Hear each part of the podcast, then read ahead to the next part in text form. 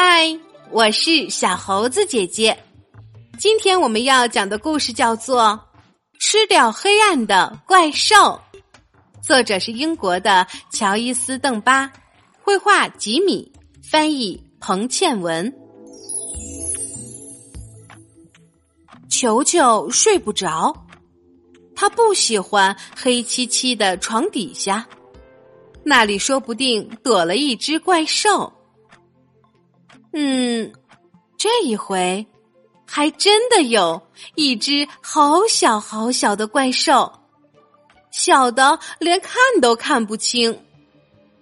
但是这只怪兽觉得身体里有一个好大好大的洞，让他老是觉得好饿好饿，饿的不得了呢。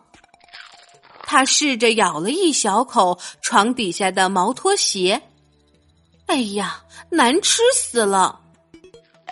他啃了一口玩具车，哎呀，牙齿好痛啊！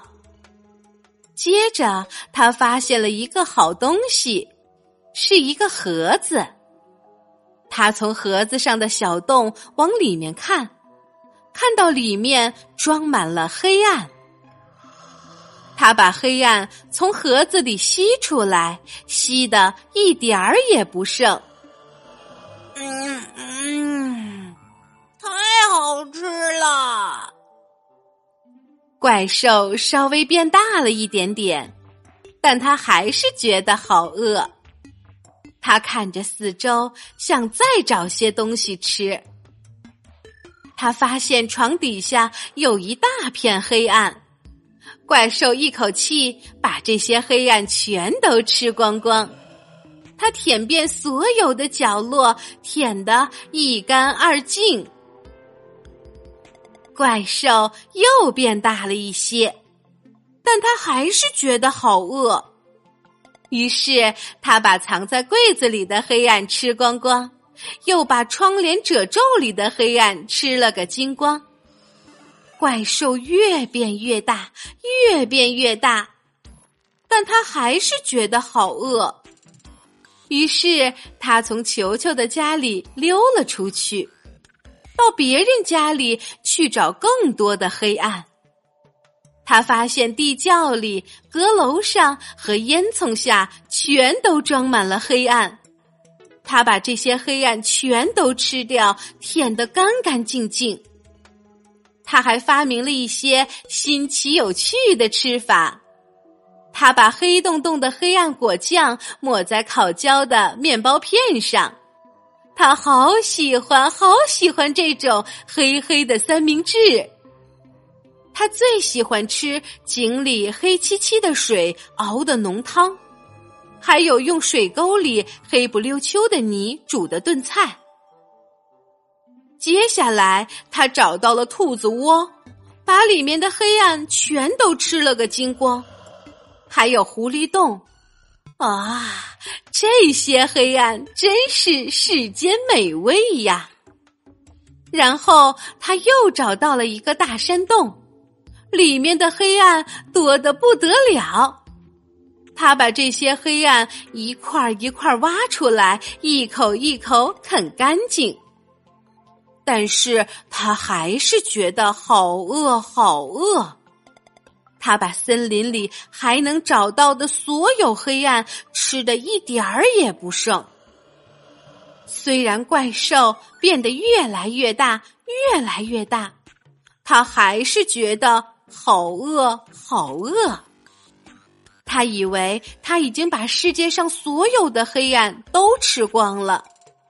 然后他看到夜晚来了，唉，真是没法说。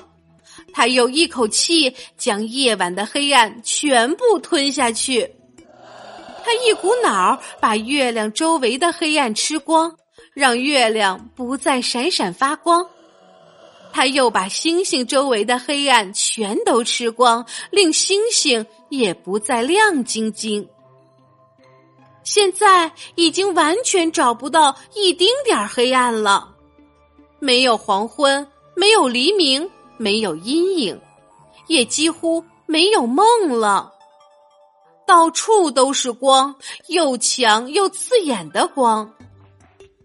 怪兽坐在一个寂寞的星球上，觉得非常忧伤，因为它没有黑暗可以吃了。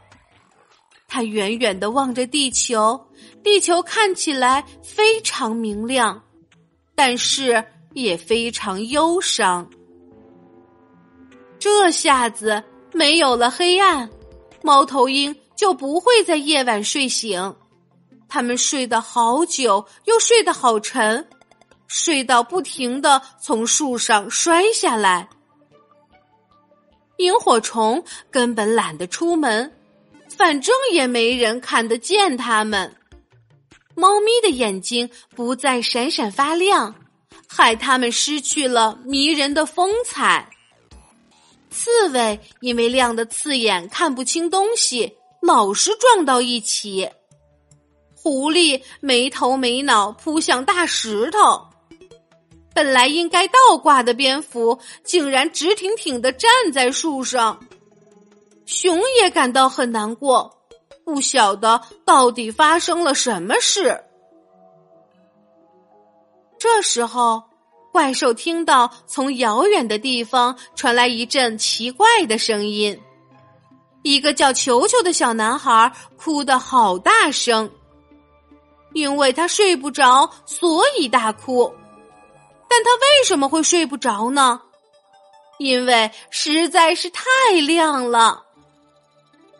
虽然怪兽的身体已经变得好大好大，肚子里的黑暗也撑得好胀好胀，但他还是挤得进狭小的空间，钻得过窗户的缝隙，甚至可以从盒子上的小洞穿过去。他悄悄溜回球球的卧室，发现球球正哭着找妈妈。可是妈妈因为外面太亮了，只好把头蒙在唯一还有一点点黑暗的棉被底下，根本听不到他的哭声。怪兽突然做了一件好奇妙的事情，他用又大又黑的双臂把球球抱进怀里。球球觉得滑溜溜的，又柔软又舒服。怪兽轻轻的摇晃，球球就好像躺在摇篮里。怪兽还轻声哼着一首《黑啦啦摇篮曲》，球球很快就睡着了，怪兽也睡着了。怪兽现在一点儿也不饿了。也不再觉得身体里有一个空空的大洞，他把球球安安稳稳的抱在怀里，呼噜呼噜睡得好香好甜。在他打呼噜的时候，所有的黑暗慢慢的从他身体里面流了出来，一点一滴回到原来的地方，最后。怪兽也慢慢变回原来的大小，一只小小的、快乐的小不点儿，躺在一个小男孩的怀里，呼呼大睡。亲爱的小朋友，你害怕黑夜吗？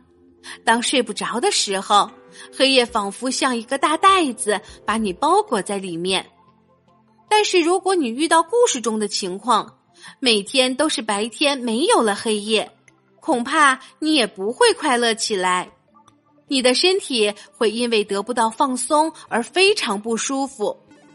寂静的黑夜可以帮助我们的身体进入到一个休眠的状态，让辛苦了一天的身体得到放松，为第二天的学习和生活提供动力。所以，到了晚上要早一点睡觉，不要熬夜。才能身心愉悦的醒过来。好啦，今天的故事就是这些内容。喜欢小猴子姐姐讲的故事，就给我留言吧。